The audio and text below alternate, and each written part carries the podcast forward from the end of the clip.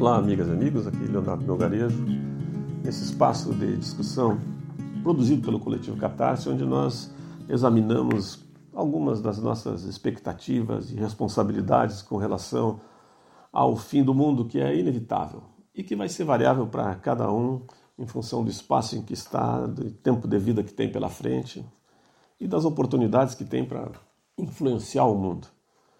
Vejam que o nosso objetivo, o objetivo do ser humano, é sem dúvida melhorar a vida, melhorar a vida lato senso e melhorar, melhorar a vida estrito senso, melhorar a vida dos seus queridos, dos seus vizinhos, dos seus amigos, melhorar o ambiente onde se processa essa vida, expandir a sua segurança e colocar eh, barreiras, obstáculos às ofensas à qualidade de vida, às ofensas às possibilidades de vida.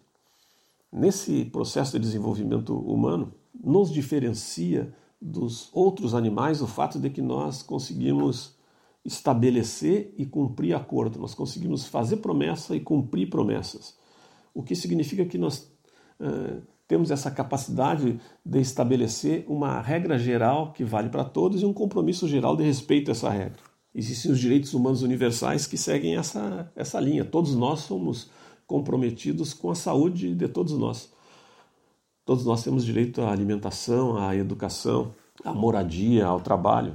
E as constituições federais, a nossa Constituição Federal, por exemplo, garantem os direitos que são acordados num determinado território, numa determinada nação. E a nossa Constituição Federal se mostra claramente ameaçada por grupos de interesses que se julgam protegidos, que se julgam com acesso a um vetor de impunidade que lhes permite ofender a Constituição. E nós temos fiscais da lei, os procuradores federais, os procuradores estaduais, que atuam como um filtro entre esses indivíduos pretensiosos que se julgam capazes de substituir, de fraudar a legislação, e nós e a sociedade em geral. Vejam o escândalo assumido pelo Supremo Tribunal Federal como sendo o maior escândalo judiciário da história da humanidade, o escândalo onde o juiz Moro, aliado aos procuradores federais, ao invés de defenderem a legislação e ao invés de estabelecerem um julgamento adequado para o ex-presidente Lula, estabeleceram um conluio para lhe prejudicar. E isso só foi possível porque eles se julgavam protegidos, se julgavam cobertos por um manto da impunidade que lhes permitiria fazer aquilo. Nós temos, felizmente, exemplos opostos de outros juízes e de outros procuradores. É, quero citar aqui o caso de Nova Santa Rita, o Ministério Público Federal, o Ministério Público Estadual e o Ministério do Trabalho no Rio Grande do Sul foram visitar agricultores que se perceberam ofendidos em seu direito constitucional de produzir alimento limpo. A Constituição garante que qualquer um de nós pode escolher o seu trabalho e, sendo dentro da lei, pode seguir as normas no seu estabelecimento que lhe permitam obter os frutos desse trabalho. Os agricultores de Nova Santa Rita não conseguem isso, porque querem produzir no seu lote, no seu espaço, no seu território, agricultura limpa, agricultura sem veneno. Querem produzir ali alimentos livres de agrotóxicos e de transgênicos. E fazem para isso tudo o que é necessário, tomam todas as medidas possíveis. E contratam uma certificadora, uma empresa que lhes ateste que aqueles produtos seguem as normas de qualidade dos produtos orgânicos. E, no entanto, o vizinho que não tem essa preocupação, na sua lavoura de arroz, joga veneno de avião, o veneno circula no ar conforme o vento atinge as propriedades desses agricultores e eles perdem a produção e perdem o certificado de, de, de qualidade orgânica e perdem é, a credibilidade com relação aos, aos, clientes se não avisarem aos clientes que o veneno dessa, o, o produto dessa vez não tem a qualidade de sempre. Eles, mesmo seguindo todas as normas e mesmo querendo melhorar a vida dos seus e do entorno, não conseguem fazer isso porque o vizinho supostamente teria os mesmos direitos no seu estabelecimento, mas a natureza está impedindo que o que ele faz no seu estabelecimento fique restrito àquele estabelecimento. E isso ano após ano. Após vários anos de perdas, esse ano, com o apoio do Ministério Público, com o apoio dos advogados da Rede Nacional de Advogados e Advogadas Populares, os agricultores ganharam uma causa que impediu o vizinho de aplicar veneno. E aí, passados alguns dias, um avião sobrevoa a casa dos agricultores, esses que querem produzir de forma limpa, dá rasantes e nos rasantes surge um cheiro ruim e as pessoas têm coceira na pele, inchaço nos olhos, ânsia de vômito, dor de cabeça, vão para o hospital. E o hospital diz: é, foi uma intoxicação. Uma vaca perde a cria, várias plantações são afetadas e surge aquela sensação de intimidação, de medo, intimidação e medo. É, o que, que faz um agricultor pequeno diante de uma situação dessas? Bom, eles buscaram ajuda e no buscar ajuda conseguiram estabelecer acordos mais amplos em defesa da qualidade de vida. Esses acordos mais amplos se traduzem no apoio do Fórum Gaúcho de Combate aos Impactos dos Agrotóxicos, que envolve o Ministério Público Estadual, o Ministério do Trabalho, o Ministério Público Federal. Conseguiram o apoio do CONSEA, do Conselho de Segurança Alimentar e Nutricional no Rio Grande do Sul, da AGAPAN, Associação Gaúcha de Proteção ao Ambiente Natural, da Associação Brasileira de Agroecologia e tantas outras entidades que assumem então essa questão como sendo não de ofensa a alguns agricultores, mas sim de ofensa à Constituição, de ofensa aos direitos de todos nós.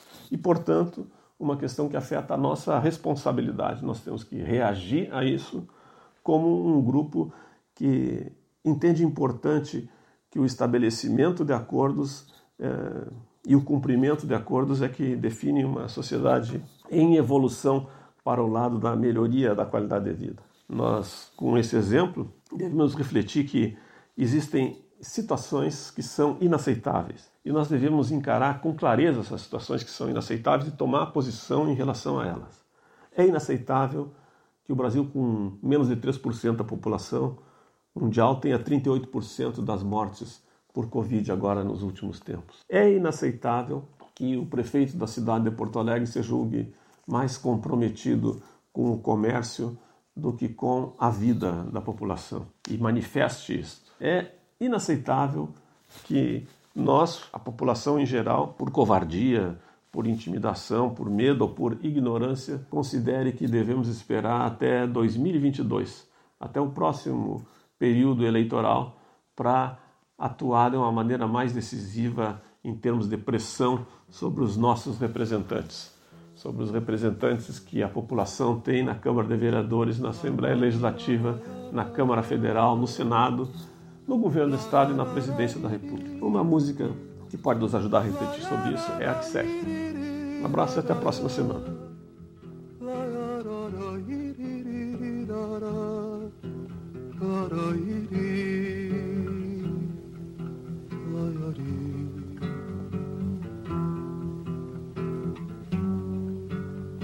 Que sol quente, que tristeza.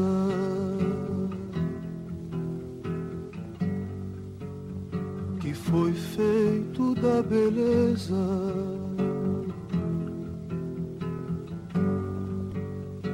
Tão bonita de se olhar.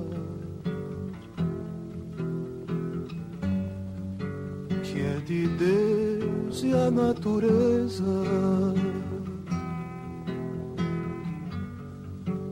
esquecerão com certeza.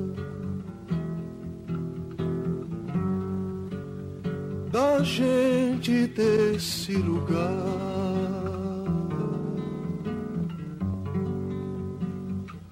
Olha o padre com a vela na mão, tá chamando pra rezar. Menino de pé no chão.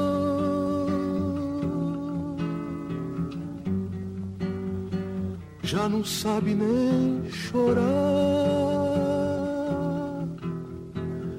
Reza uma reza cumprida pra ver se o céu saberá. Mas a chuva não vem não. E essa dor no coração. se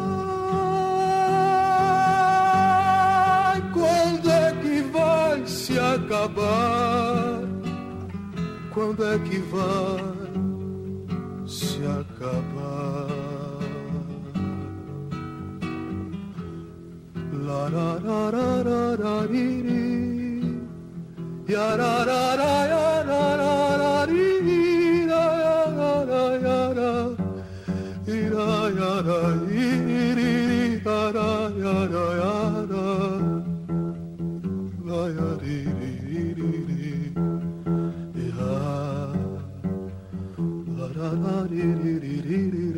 ra ra ra